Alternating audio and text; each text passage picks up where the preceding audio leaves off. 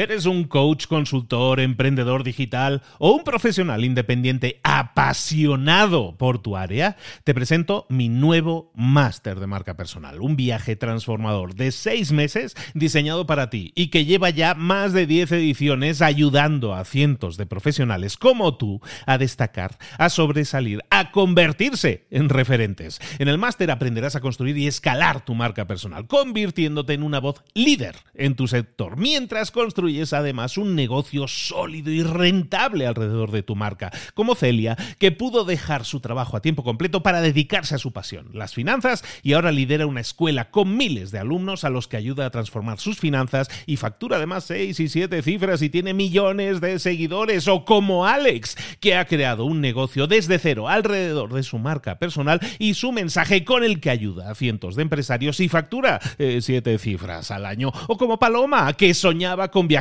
por el mundo y que ahora vive como nómada digital con cientos de miles de seguidores y más de 17.000 alumnos. Gracias al máster, su sueño pasó de ser una idea a una realidad rentable y reconocida. Este es el momento de que tú también dejes tu huella, de influir y de vivir por fin de tu pasión. Visita librosparaemprendedores.net barra marca y descubre muchas más historias de éxito de gente que confió en nuestro método. En junio comenzamos además la nueva generación y añadimos más novedades, más servicios y más soporte que nunca.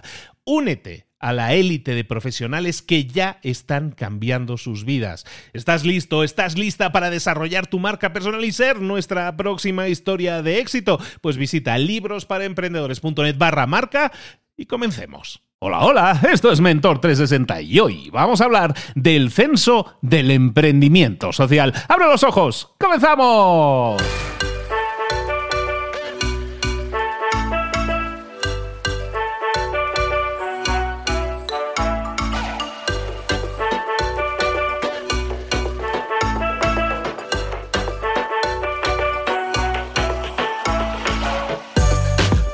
Buenas a todos, bienvenidos un día más. Aquí estamos de nuevo con Mentor 360, trayéndote los mejores mentores del planeta en, español en todas esas áreas de conocimiento en las que siempre has querido crecer, obtener más y mejores resultados, pero siempre nos ha costado un poquito, siempre hemos necesitado de ayuda, de guía, de un mentor. Y eso es lo que hacemos aquí en 360 grados. Te traemos a los mejores mentores del planeta en español. Recuerda que estamos terminando ya muy pronto con el episodio 360. Estamos dando la vuelta completa al sol como aquel que dice 360 episodios que vamos a terminar a, a mediados de noviembre. El 13 de noviembre terminamos, viernes 13, por cierto. Terminamos con el último 360. ¿Qué va a pasar a continuación? Lo estábamos anunciando esta semana. Seguimos con Mentor 360, pero con nuevo formato. Queremos que tú seas el centro y quiero que me llegues, que me hagas llegar tus preguntas, tus dudas y para qué mentor te gustaría dejar esa duda o pregunta. En mentor360.vive, en la página web de Mentor 360, ahí puedes dejarnos un botón muy grande en la pantalla principal que te permite dejar, es, un contestador automático, te permite dejar tu audio con tu pregunta,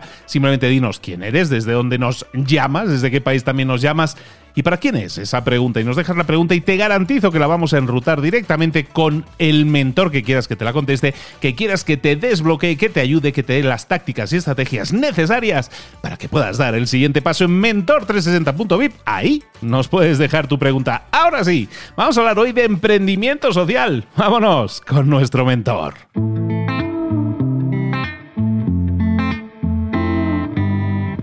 Llegó el momento de hablar con nuestro mentor del día. Hoy estamos hablando de emprendimiento, de emprendimiento social.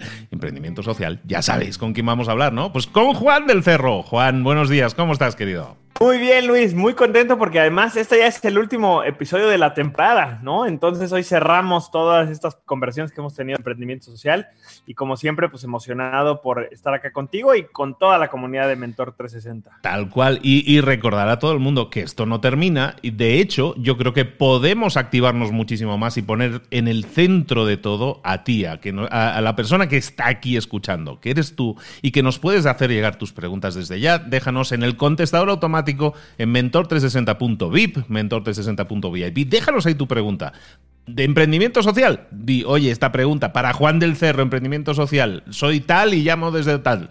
Oye, y deja tu pregunta y Juan te la contesta. Bueno, Te la contesta, te la contesta eh, floridamente. O sea, te va a dar toda la información, se va a desvivir para darte todos los datos que necesita.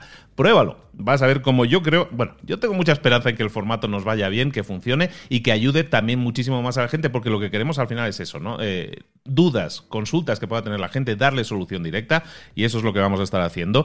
Y este episodio, con este cerramos el 360 de, de Juan del Cerro, hablando de emprendimiento social. ¿De qué vamos a estar hablando hoy, Juan? Pues mira, Luis, la verdad es que el timing no podría haber sido mejor para este episodio, porque después de haber hablado, eh, no me acuerdo cuántos hicimos, cinco o seis episodios en los que conocimos, analizamos, desglosamos el emprendimiento social de manera más cualitativa, ¿no? Eh, hoy eh, acabamos de publicar el 20 de octubre el primer censo de empresas sociales que en México, ¿no? Es el primer documento que existe en el que se mapea cuántas empresas sociales hay en México, cuánto impacto generan, cuántos empleos, cuántos ingresos, etcétera, etcétera, etcétera, etcétera. es, como el primer realmente, la primera radiografía eh, de datos, con datos concretos sobre este tipo de negocios de impacto en el país. Sé que nos escucha gente de muchos otros países, este está específicamente en México, pero bueno, es el primer año que lo aseguro de ahí nos extenderemos a otras regiones, pero nos va a ayudar muchísimo para después de haber entendido el concepto de la empresa social, pues ahora ver de manera muy concreta pues los, lo que ya se está generando y áreas de oportunidad también para quienes hoy todavía no están en, todavía no han creado una empresa, quieren hacer una empresa social, que sepan dónde están estas áreas de oportunidad. Entonces nos va a servir muchísimo y, y la verdad que creo que el timing no pudo haber sido mejor para cerrar esta temporada con este gran final. Perfecto. Entonces, lo que, va, lo que tenemos entre manos ahora es un estudio, el primer estudio que se ha realizado sobre emprendimiento social en México, con un montón de empresas mapeadas, es decir, puestas en el mapa, y que habéis podido contactarlas directamente y tener un montón de información que puede ser muy útil, yo creo, como hemos estado hablando, para inspirar a otros a que formen parte de este, de este ecosistema que cada vez está creciendo más, ¿no? Tal cual, y esa es la idea, ¿no? Queríamos ver realmente cómo está, tomar una fotografía del ecosistema de emprendimiento social en México, eh, habla, pasar de lo inspiracional, motivacional a realmente qué es lo que está sucediendo, también poder demostrarle al mundo, pues que no somos unos poquitos hippies, ¿no? Que, que creemos que las empresas sociales son el futuro, no, realmente demostrar hoy hay tantas empresas, generan tantos empleos, eh, generan tantos miles de millones de pesos en facturación y han levantado tanto capital y, sobre todo, y lo más importante, pues impactan a tantos miles y millones de personas, ¿no? Entonces, esto yo creo que es un documento para quienes quieren entrar al, emprendimiento social, quieren crear su propia empresa social, que les va a dar muchas muchas tablas, pero también quienes ya estamos acá, pues nos va a dar muchas herramientas para poder salir y demostrarle a los inversionistas, al gobierno, a todo el mundo, que esto es un movimiento, es un sector de la industria relevante, al cual pues merece mucha atención y mucho trabajo. Bueno, estoy seguro que va a ser una herramienta para eso, ¿no? Em, pues si quieres te cuento un poquito, Luis, vamos a entrar directamente, ¿no? Punto número uno, y es bien importante para mí, eh, no es un documento que solo hicimos nosotros en Disruptivo, ¿no? Porque si no, pues al final del día es la voz de Juan y hasta ahí. Pero en realidad es un documento al cual sumamos a muchísimos aliados, eh, sobre todo organizaciones que ya se dedican a trabajar con empresas sociales. toda la información que viene acá, pues está respaldada por eh, muchísimos actores del ecosistema, ¿no? ¿no? ¿no? los voy a decir todos, porque bueno, pues dedicaríamos mucho rato a eso, pero está respaldado por organizaciones de las más importantes como Ashoka, Promotores del México, eh, New Ventures, eh, universidades como el Tecnológico de Monterrey, la UNAM, ¿no? Este, la Universidad de Ibero, la Universidad de Anáhuac. Entonces, como que en realidad sí tiene un respaldo importante, tanto del, de la academia como de, pues, el ecosistema emprendedor. Entonces, se vuelve un documento que no es nada más mi visión, sino que sí es eh, una visión compartida de quienes trabajamos en esto, que creo que eso es una de las conclusiones también importantes, que el, emprendimiento social, bueno, y yo diría, el emprendimiento en general, pues requiere de un ecosistema de apoyo, ¿no? Entonces, bueno, salimos con todas estas organizaciones a ver, la primera pregunta que hay que resolver es cuántas empresas sociales hay en México. Bueno, ¿qué es una empresa social y cuántas empresas sociales hay? Eh, agarramos una serie de criterios que de las definiciones tanto internacionales como mexicanas existen y eh, que ya le hemos platicado acá, entonces no voy a profundizar mucho en eso. Y definimos cuál iba a ser nuestro criterio para ver quién sí y quién no era considerado empresarial. Y, definimos tres indicadores principales. Uno, que sea una empresa con fines de lucro, ¿no? Entonces aquí no estamos incluyendo organizaciones de la sociedad civil, este, ONGs, etcétera, que eso ya lo hemos platicado en el podcast, en episodios anteriores. La segunda es que tengan la meta explícita de generar impacto.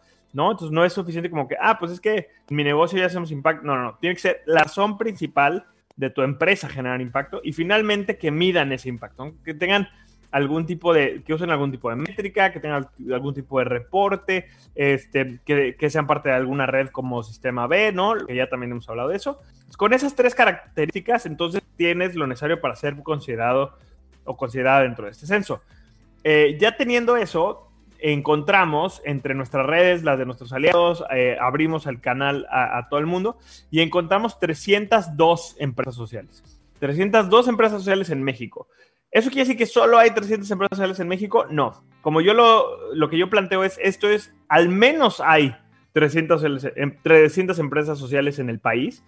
Lo que queremos es que al publicar este primer documento, pues detectemos que otras empresas, uno, nosotros y nuestras redes no conocíamos, ¿no? Que, que, no estaban, que no eran parte de, o incluso empresas que no se consideraban empresas sociales o que tienen todas esas características.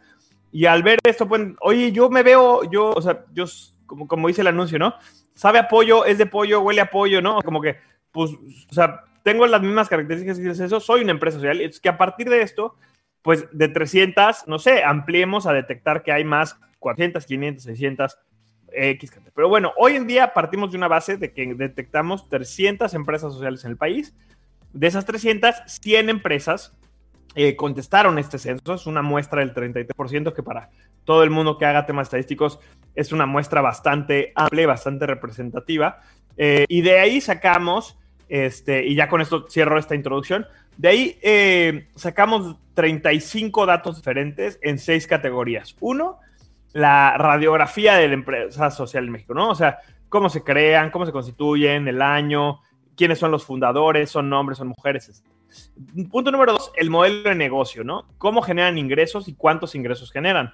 Punto número tres, el impacto, el, en qué áreas impactan, a qué población impactan, etc. Punto número cuatro, el empleo, ¿no? A cuántas personas contratan, cuántas personas son mujeres, cuántas personas son hombres, cuántas personas son, este, tienen, cuántas personas con discapacidad tienen contratadas, cuántas personas comunidades vulnerables, etc. La quinta es el fondeo y el financiamiento, con qué se fondean y con qué se financian las empresariales, que también ya hablamos un poquito de eso, pero bueno, acá tengo los datos duros.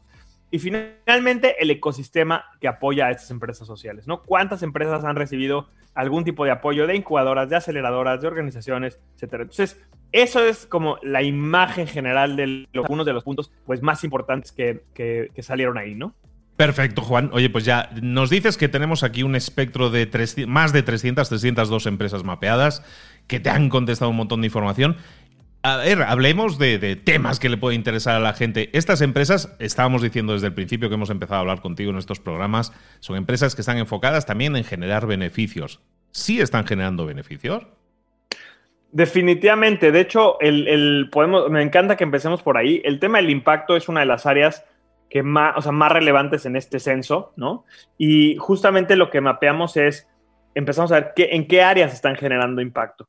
¿No? Como creo que ya lo hemos tocado por acá, eh, usamos de referencia los objetivos de desarrollo sostenible, que son estas grandes áreas, estas métricas en las que desde la ONU, ¿no? Se definieron como objetivos para el 2030. Y por ejemplo, aquí podemos ver que donde más están enfocadas hoy las empresas sociales en México son en los objetivos, el objetivo número 8, que es el objetivo de trabajo decente eh, y desarrollo económico, ahí es donde hoy más empresas están enfocadas. El segundo, con el, donde, que es el área de, enfoque, es la reducción de las desigualdades. Casi el 30% de las empresas están enfocadas en reducir las desigualdades.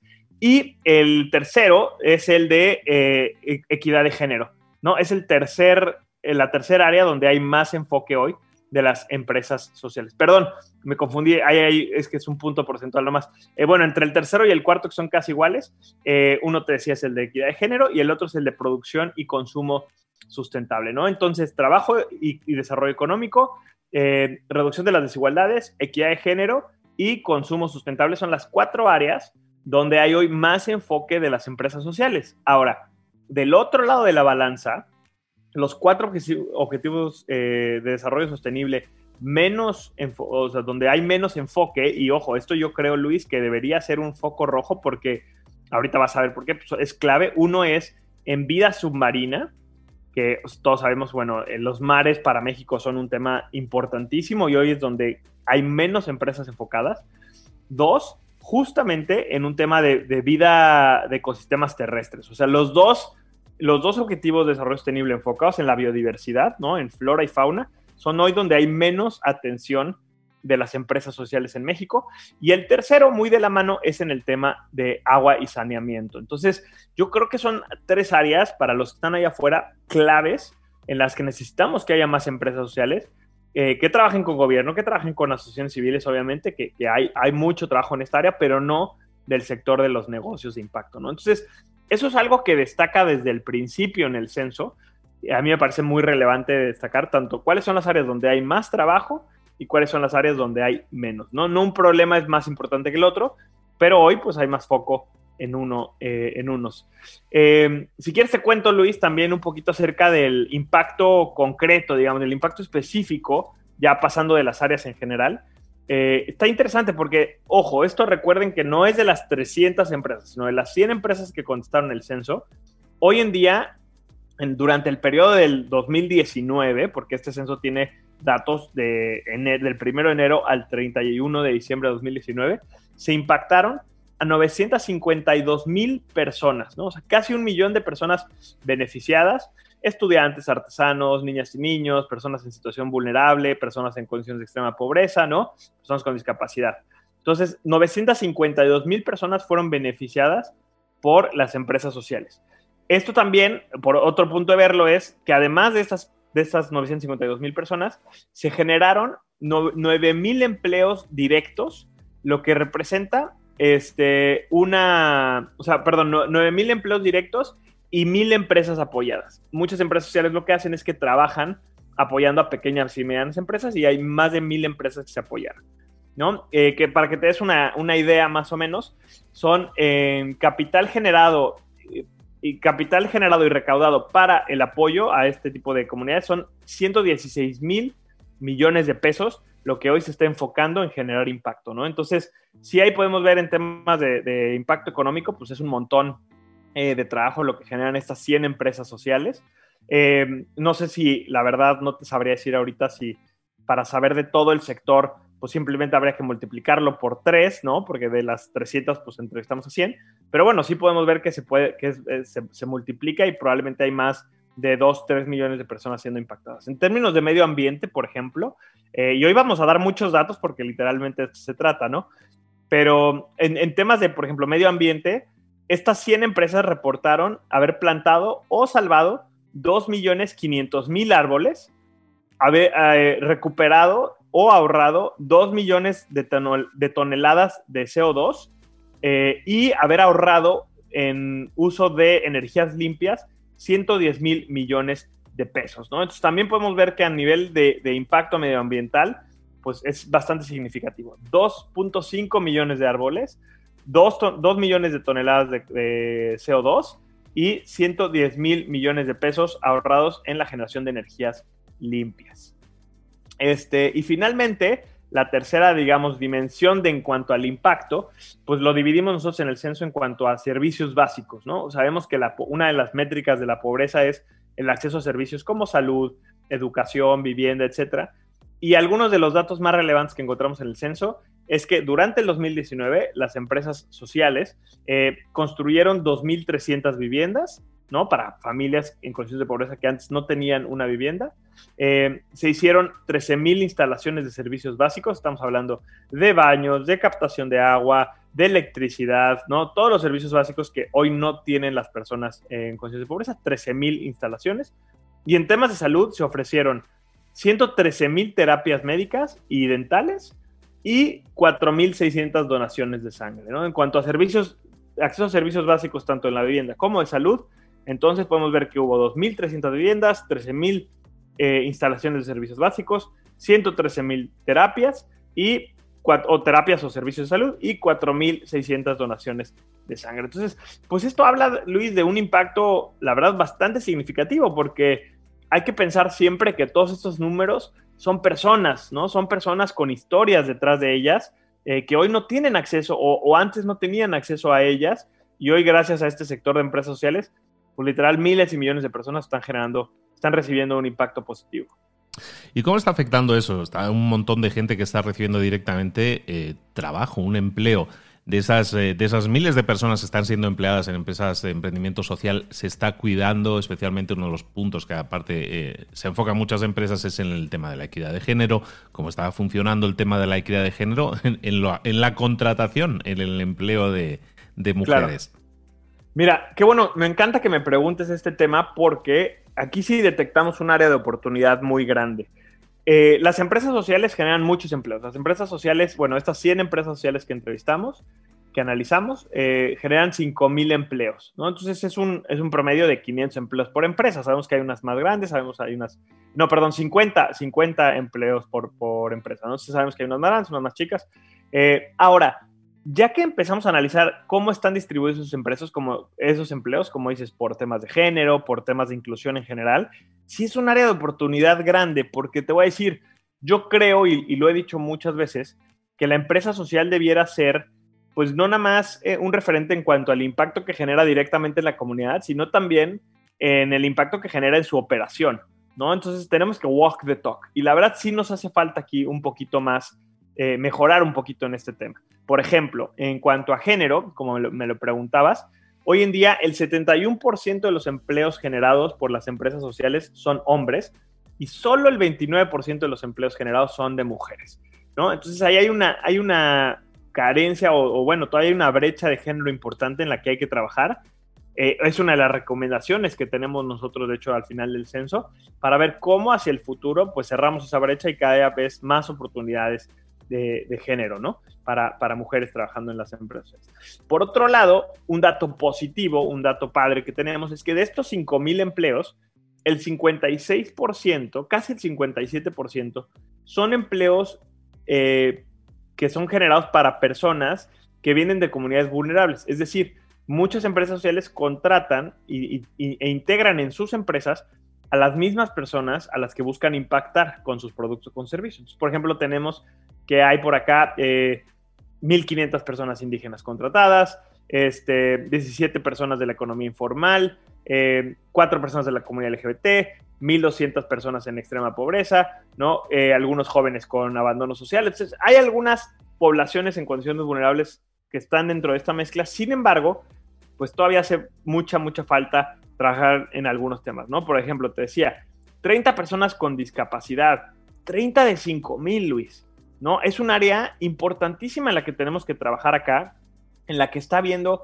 una, o sea, no estoy diciendo que haya una discriminación, pero está habiendo una falta de inclusión que las empresas sociales deberían deber enfocarse cómo generamos más oportunidades de empleo para personas con discapacidad, cómo generamos más oportunidades de empleo para personas de la comunidad LGBT, solo hay cuatro personas registradas Quizá es que algunas de las empresas no, tienen eso registrado, pero bueno, sí debería ser un número mucho más significativo, ¿no? Entonces, si bien está increíble que haya, este, que el 56% de, las, de los empleos que se generen sean para personas en condiciones vulnerables, ¿no? Especialmente personas indígenas o personas en condiciones de pobreza extrema, pues estos otros grupos vulnerables, como eh, los que ya mencioné, ¿no? Eh, la comunidad LGBT, las personas con discapacidad, eh, incluso pequeños productores rurales, jóvenes en abandono social, pues sí deberían ser números eh, en los que nos enfoquemos para que sea mucho más significativa su participación en, en el ecosistema.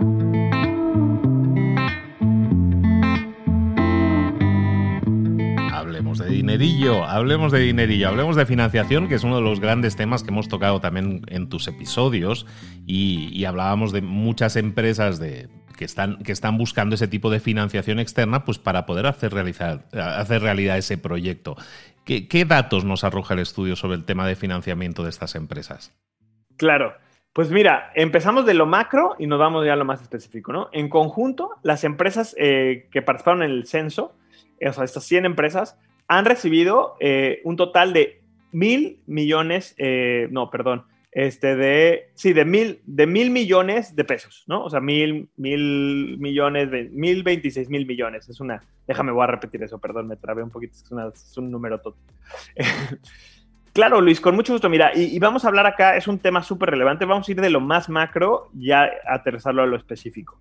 Eh, en total, las empresas encuestadas han recibido 1.026 millones de pesos, ¿no? Eh, es un número bastante significativo cuando, cuando consideramos que solamente son 100 empresas las eh, entrevistadas. Eso quiere decir que ya hay bastante dinero, bastante capital siendo invertido, ¿no? En, en las empresas sociales. Ahora, lo interesante es ver de dónde está viniendo este financiamiento, ¿no? Para ahí ver en qué se tiene que trabajar el 40% de la lana, ¿no? El 40% de la lana viene de amigos y familiares, ¿no? esa es la de las fuentes eh, más fuertes y también de inversionistas ángeles. Son como las dos fuentes más importantes, eh, mientras que le siguen el fondeo colectivo y los fondos de inversión. O sea, ¿qué quiere decir? Que la gran mayoría de las empresas han recibido fondeo de individuos, ¿no? Ya sea de amigos, ya sea de familiares, eh, algún inversionista ángel que sigue siendo un individuo, o sea, no es una fuente institucional, no es un fondo de inversión, no es el gobierno, no es, ¿no? O sea, viene la lana, la mayoría, incluso el crowdfunding también viene de personas. Eh, y esto, la verdad, sí es, sí es un dato interesante porque nos damos cuenta que hace falta que haya más instituciones que se dediquen a invertir en las empresas sociales, ¿no? Que específicamente inviertan en empresas que generan ingresos, pero también un impacto social eh, específico. Entonces, nos habla de que afortunadamente hay capital, y ya lo habíamos mencionado, o sea, sí hay de dónde rascarle, eh, ¿no? Desde pues, saber cómo pedirle a tus friends and family, saber dónde están los inversionistas ángeles, ¿no? Saber hacer una campaña de crowdfunding. Eso es, el capital existe y está, pues son más de mil millones de pesos invertidos, pero sí hacen falta más fondos de inversión de impacto, sí hacen falta más, eh, ¿cómo se llama? Hace, más, hace falta más financiamiento público específicamente en empresas de, este tipo, de este tipo, ¿no? Entonces, sí es interesante que hay capital, pero aún así falta que haya más instituciones formales en este tema. Seguimos hablando de dinero. Que, te me saltaste antes la pregunta, ¿eh? que, te, preguntaba yo, ¿estas empresas sí, están generando dinero? Está, está, ah. claro, está claro que captan dinero, ¿eh? captan dinero en cuanto a inversión, claro, pero están generando beneficios para, para, continuar subsistiendo, porque al final es lo que queremos, ¿no? Que, que vivan y muchos años y bien, ¿no? Y para eso hay que generar ingreso y sobre todo beneficio. Sí, totalmente. Estamos hablando ahí de inversión, perdón, me fui por la... Es que tenemos los dos datos, ¿no? O sea, tenemos tanto la inversión como la facturación. Y hablando de facturación, eh, no te sé decir exactamente el total de facturación, porque más bien lo que le hicimos es les preguntamos por rangos, ¿no?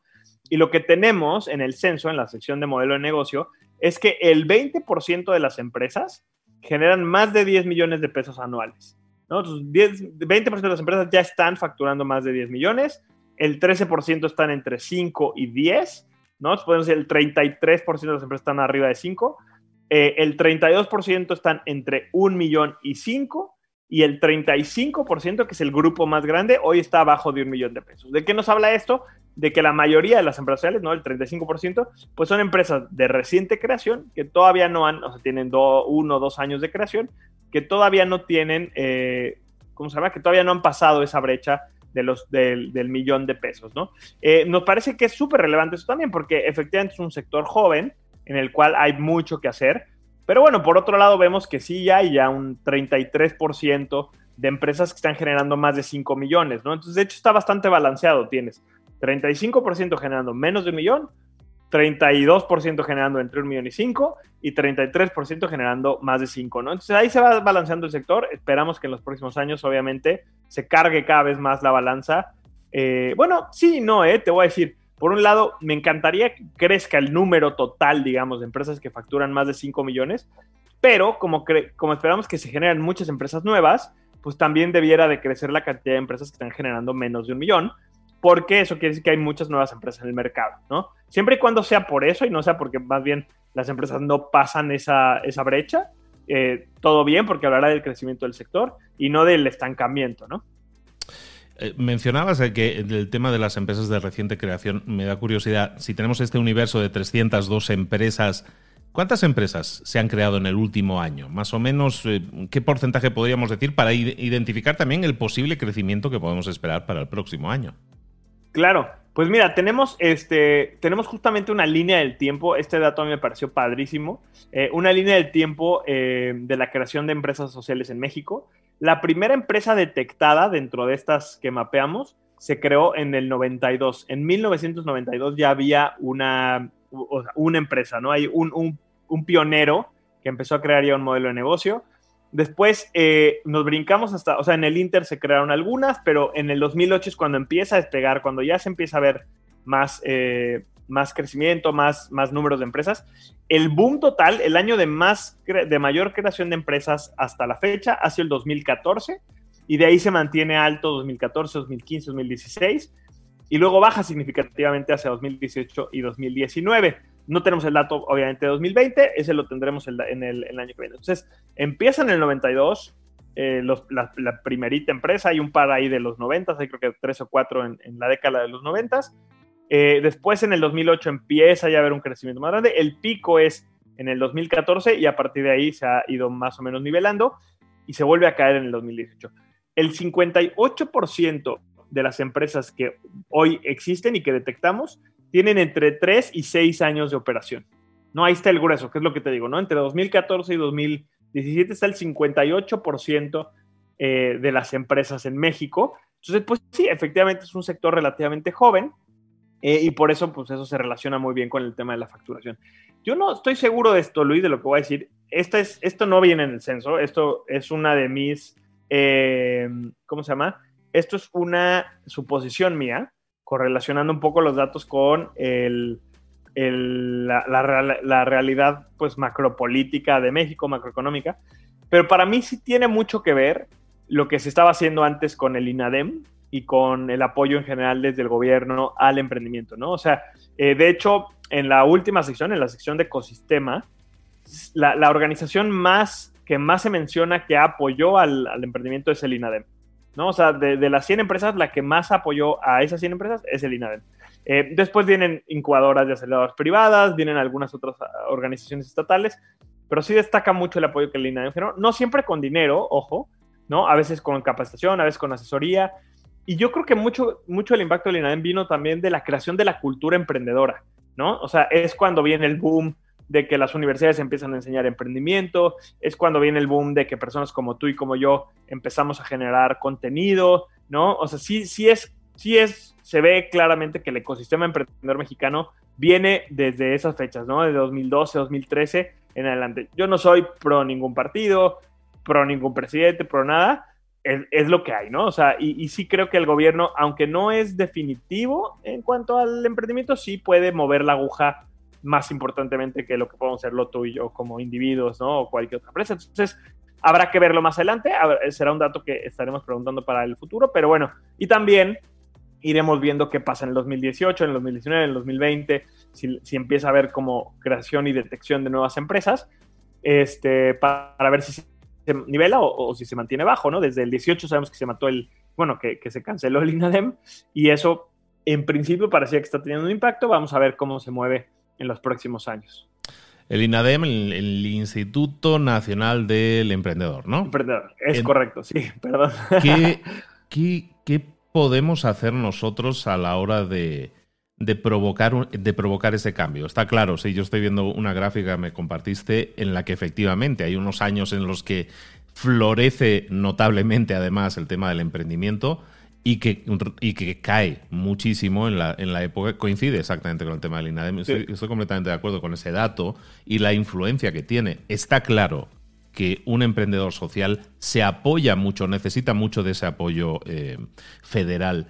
¿Qué podemos hacer? ¿Qué, ¿Cómo podríamos cambiar esta, esta normativa o presionar para que, entendiendo que estamos hablando de emprendimiento social, que tiene un impacto directo eh, simplemente por la propia naturaleza de la empresa, pero es que además está generando empleo, eh, riqueza, está, está, generando muchas cosas positivas. ¿Cómo podríamos empujar todos de alguna manera a hacer algo para que, para que esta brújula volviera a marcar al norte? Mira, creo que esa es la pregunta. O sea, el, el censo en sí está chido y los datos están buenísimos, pero tiene que detonar estas conversaciones, ¿no? O sea, tiene que detonar los next steps, qué vamos a hacer ahora. Y, no solo para México, ¿no? O sea, qué pueden hacer las personas que nos escuchan desde todos los países para que se siga generando, eh, se siga generando ecosistema y siga habiendo más emprendimiento. Yo creo que hay tres, eh, tres cosas, tres acciones que podemos hacer todos como individuos, ¿no? Eh, para, para, detonar el, el, emprendimiento, para que siga, para que haya cada vez más empresas. y, y, y estas tres, cada una es desde una trinchera diferente, ¿no? Desde nuestro rol como ciudadanos, desde nuestro rol como emprendedores y desde nuestro rol como, pues, personas en el día a día. Eh, la primera como ciudadanos, pues yo creo que es exigiéndole al gobierno que haya apoyo al emprendimiento, ¿no? No nada más al social, al emprendimiento en general. Hoy, ¿qué está pasando en México?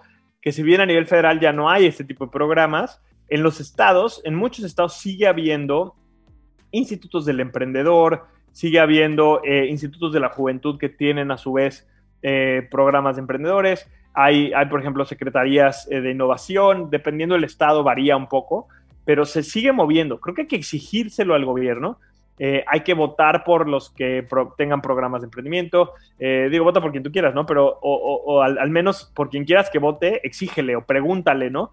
Yo creo que el gobierno al final del día responde, y no me quiero poner político porque me choca la política y este podcast no es de política tampoco, pero sí creo que como emprendedores nos corresponde decirle al gobierno, oye, a ver, los emprendedores en México generamos el 84% de los empleos, ¿no? Necesitamos que haya recursos, necesitamos que haya programas, eh, y si quieres que no haya lana, ¿no? Pero que sí haya acompañamiento, apoyo, incentivo, cultura emprendedora, ¿no? Yo creo que ese tema de la cultura emprendedora es algo que el gobierno puede incentivar muchísimo, eh, que no le cuesta tanto dinero y que es bien efectivo en cuanto a eh, el, detonar, ¿no?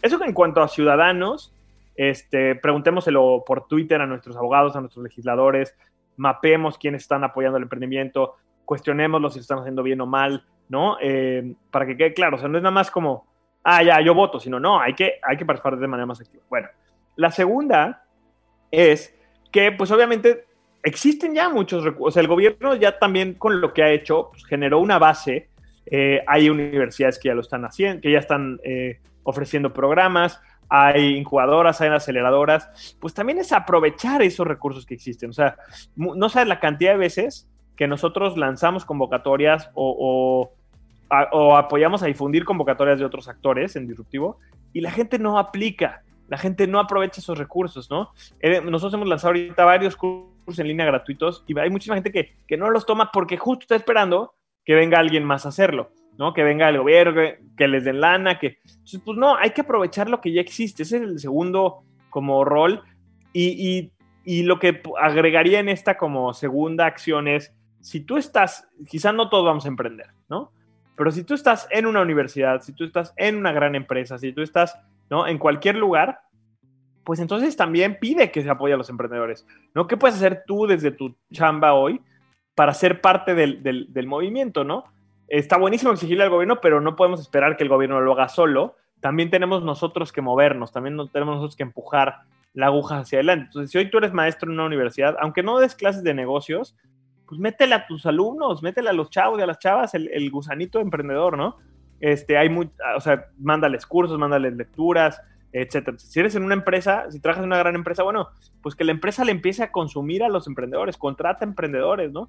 Em, entonces ese es el segundo. ¿Cómo hacemos desde nuestra trinchera la chamba de ayudar al emprendimiento a salir hacia adelante?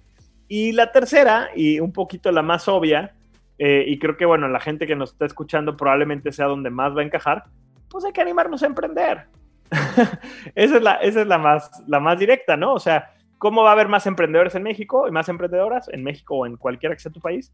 Pues emprendiendo, ¿no? Animándonos a emprender, saliendo. La, hay crisis, hay retos, el gobierno quizá no está apoyando tanto, pero es justo ahí cuando más emprendedores se necesita y no al revés, ¿no? En las grandes crisis salen los grandes proyectos de negocio, esto ya se ha hablado bastante, pues hay que salir, hay que darle con todo y, el emprendedor yo creo que es justamente, o la emprendedora es justamente el que no se espera que alguien más venga y le resuelva. Entonces, ¿queremos ver un boom de empresas sociales? Pues chavos, chavas, pues a salir y crear empresas sociales, ¿qué están esperando? Amén. Amén a todo eso. Tal cual. Sí, y bueno, y al final es que el interés existe, Juan. O sea, este podcast de, libros para emprendedores que, llevo liderando cinco años ya, o sea, tiene millones y millones de escuchas. ¿Por qué? Porque hay gente que está interesada en ese tema, hay gente que tiene la inquietud de emprender. Y como decimos, el emprendedor nunca, lo, nunca, nunca va sobre seguro, siempre es, una apuesta sobre una idea, sobre algo con lo que quiere desarrollar algo. Y en este caso, hablando de emprendimiento social, además, que genere, además de una riqueza, que genere un impacto. Entonces, si tú estás escuchando este tipo de programas, como puede ser libros, como puede ser aquí incluso Mentor 360, que también hablamos muchísimo de emprendimiento, es porque tienes esa inquietud. Si tienes esa inquietud, ponla en práctica, como dice Juan, pasa a la acción, da el salto. Si no se trata de tenerlo todo, de tenerlo todo claro, eso nunca va a pasar. Eso no, va a pasar nunca. Pero vamos a poder aprendiendo. Yo siempre les digo a, la gente que, que le cuesta animarse, lo digo que se lo tomen como un juego juega a emprender. Igual que puedes jugar a un juego de una consola, juega, juega a emprender. Y, si te lo emprendes, si emprendes como un juego, evidentemente, con poco riesgo en ese sentido también, pero si emprendes y fallas, bueno, estabas jugando, a veces ganas, a veces pierdes el partido, pero vas a seguir jugando. Si te gusta jugar a tenis, vas a jugar mañana otra vez. Bueno, pues de eso se trata, ¿no? Que emprendas, que pruebes, si te animas a hacerlo y puedes darle ese giro, ese toque social también en cuanto a, al impacto que puede generar, más y mejor. Necesitamos un ejército de emprendedores. Aquí lo tenemos, estás escuchando, tú eres parte de ese ejército, a las armas. Eso, me encanta. Así, grito de batalla, hay que tomar acción, porque si no lo hacemos nosotros, nadie más lo va a hacer.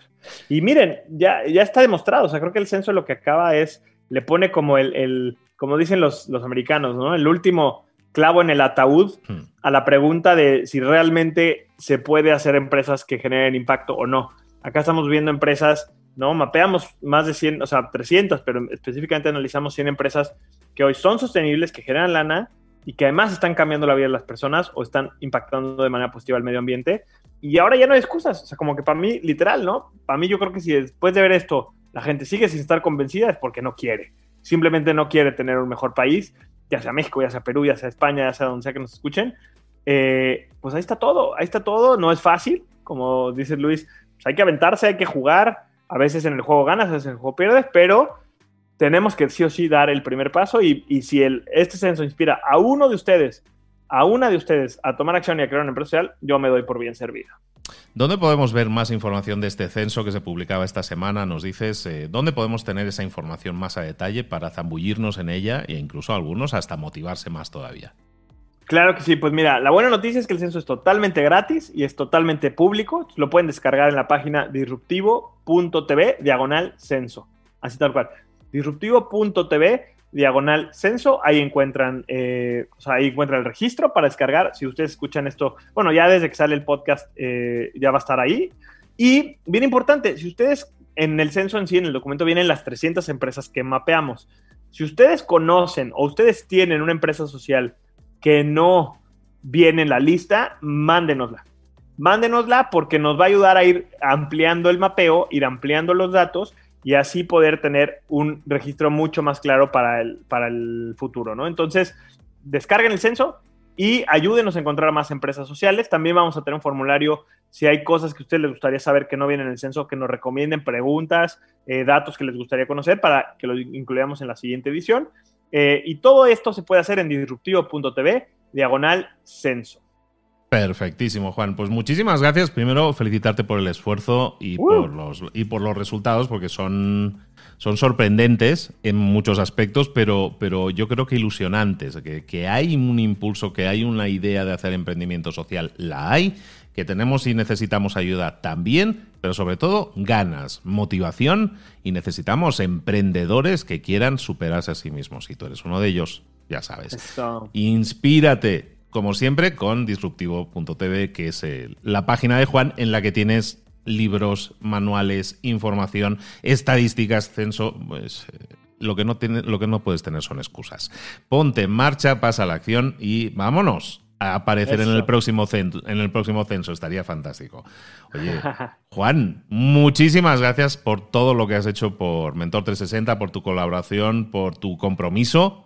De verdad que, que para mí significa todo y que, y que vamos a seguir, ¿no? Vamos a seguir haciendo cosas juntos y vamos a, seguir impactando positivamente a todos aquellos que quieran emprender. Recordemos, eh, vamos a invitar a la gente a que, deja, a que deje su pregunta en mentor360.vip, en este caso si es para Juan, sobre emprendimiento social, una consulta, esa duda, ese bloqueo que a lo mejor te dices, no, si yo quiero emprender, pero es que no tengo claro esto. Ese es el tipo de consultas que Juan seguramente te va a responder de forma súper atinada y que te pueden desbloquear y que puedas seguir adelante, en este caso, para emprender. Juan del Cerro, muchísimas gracias por todo. Muchísimas, muchísimas gracias Luis. De verdad ha sido un placer enorme estar este año en esta temporada. No sé si les llamas temporadas o cómo les, cómo les llamas. Temporada, en esta temporada de, Mentor 360. ha sido un, temporadón. Esta ha sido temporada porque son 360 episodios de temporada. Oye, ni, las telenovelas mexicanas ¿eh? tienen tantos capítulos. Tenemos que irnos a las brasileñas, yo creo. Exacto. No, pero de verdad te lo agradezco muchísimo. Eh, cada vez que sale un episodio me escribe la gente en redes sociales, cada vez me buscan. Eh, luego, luego me doy cuenta, o sea, no me tienes ni que avisar. Luego, luego me doy cuenta que ya sale un episodio nuevo por lo, activa que es tu comunidad, eh, que son todos ustedes, que me están escuchando. De verdad, mil, mil gracias por haberme tenido por acá. Y pues hagan las preguntas que quieran. Qué, qué, qué padre, la verdad, dinámica de la que viene para la siguiente temporada, ¿no? Que ahora sean ustedes los que pregunten de verdad no saben la cantidad de gente que se queda con las ganas de saber, que se queda con las ganas. Pierdan la pena, hagan la pregunta. Nadie de los que, de los mentores, ni los que estamos ahorita, ni los nuevos, que seguramente también traerá Luis, va a decir, esa pregunta es muy tonta, ¿no? O sea, todos nos las hemos hecho en algún momento. Por favor, piérdanle el miedo, pregunten. Para eso estamos, ¿no? O sea, como que si nos quieren ver, si me quieren ver hablar a mí, pues pueden encontrar en YouTube, pero si quieren que le responda, pues aquí está, ¿no? Mentor360.vip la verdad es que vale muchísimo la pena. Eh, participen en esta dinámica que nadie más hoy se las va a ofrecer, ¿no? O sea, acceso a este tipo de mentores, no hablo por mí, hablo por todos los demás, yo soy la excepción, pero acceso a este tipo de mentores eh, tan, tan chingones, tan chingonas, no lo van a encontrar, así que participen. Y bueno, si por ahí cae alguna para mí, pues feliz de regresar, este, returning, returning in, the third season. así que feliz de, I'll be back, ¿no? I'll be back. Exacto, exacto. Perfectísimo. Pues Juan del Cerro, un placer, un honor haberte tenido, amigo. Y nada, continuemos trabajando en este caso por propiciar que haya cada vez más emprendedores, porque eso suma y mucho en tantos aspectos de la vida, desde la realización personal de cada uno hasta el impacto social que puedes hacer, hasta la riqueza en, en trabajo, en riqueza para el propio país en el que estés eh, desarrollando tu actividad. Vamos a por ello y con todas las ganas del mundo. Juan del Cerro, nos vemos muy pronto. Muchas gracias, Luis. Un abrazo. Ya saben, nos vemos en redes sociales, arroba el Cerro Juan, arroba TV, y pues a seguirle dando.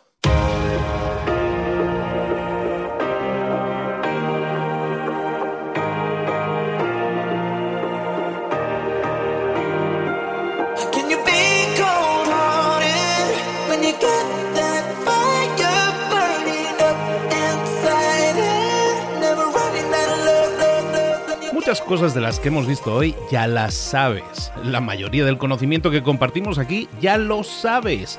Sabemos lo que tenemos que hacer, sabemos lo que tenemos que evitar, lo que no tenemos que hacer, todo eso ya lo sabes. El único problema es que no lo ponemos en práctica, no pasamos a la acción y es ahí donde te necesito a ti y a tu compromiso. Si una sola de las ideas que hemos comentado hoy resuena en ti, te llama a ponerla en práctica, entonces, define el paso más pequeño posible, el gesto más mínimo, y hazlo ahora mismo.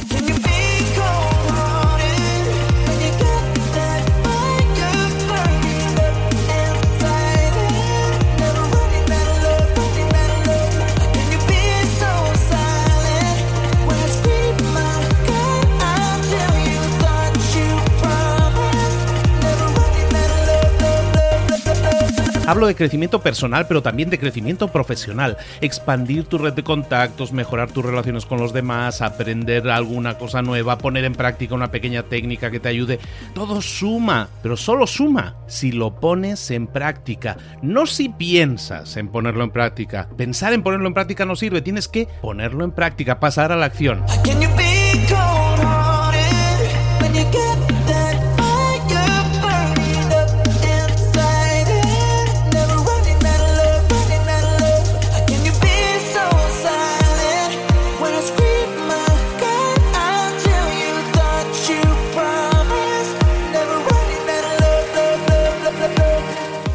De este ingrediente secreto también. El ingrediente secreto es la actitud. Tu actitud. Tu actitud transmite.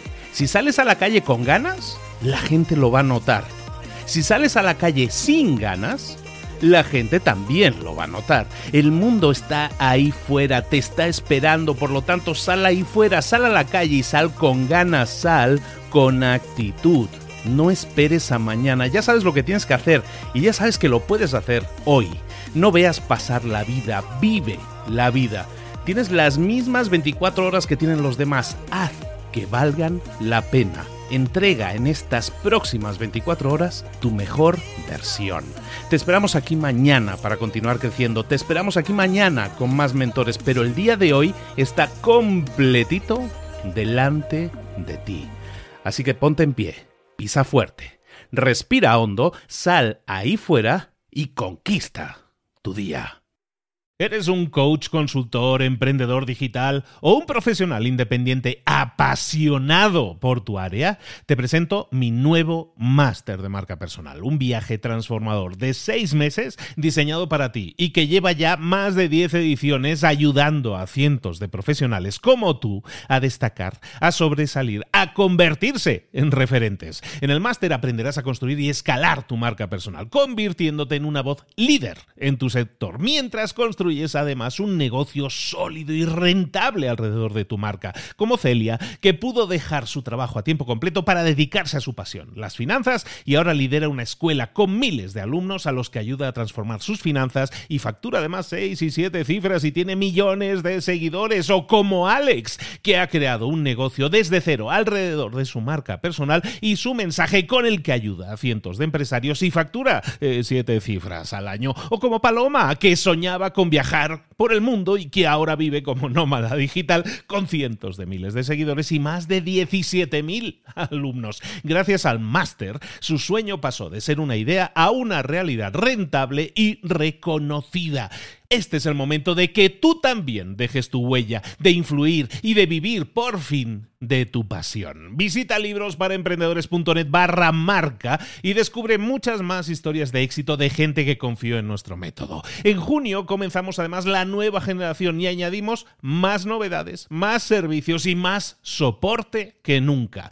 Únete a la élite de profesionales que ya están cambiando sus vidas. ¿Estás listo? ¿Estás lista para desarrollar tu marca personal y ser nuestra próxima historia de éxito? Pues visita librosparaemprendedores.net barra marca y comencemos.